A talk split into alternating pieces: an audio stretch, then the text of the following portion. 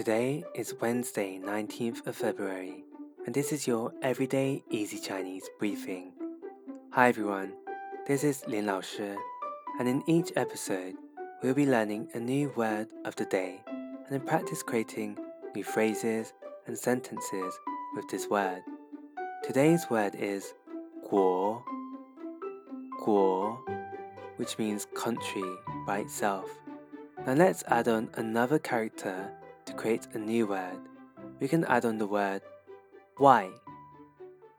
Wai, which means outside or foreign, to create the word "guo wai," "guo," "wai," Can you guess what this means?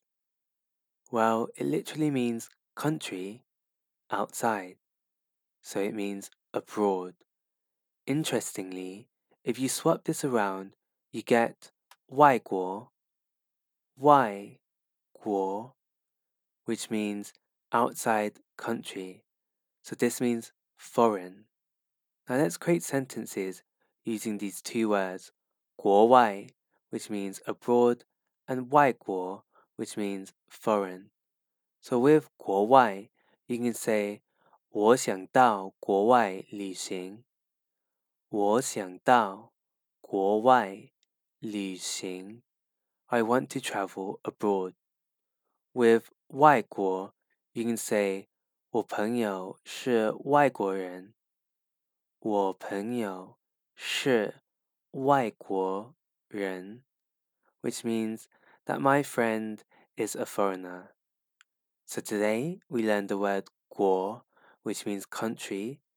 If you add the word 外 to it, you can create the words 国外, which means abroad, or 外国, which means foreign. Now that's it for today. Make sure to subscribe to our YouTube channel, Everyday Easy Chinese, for new lessons every Thursday and Sunday. See you again tomorrow for more Chinese practice. 再见。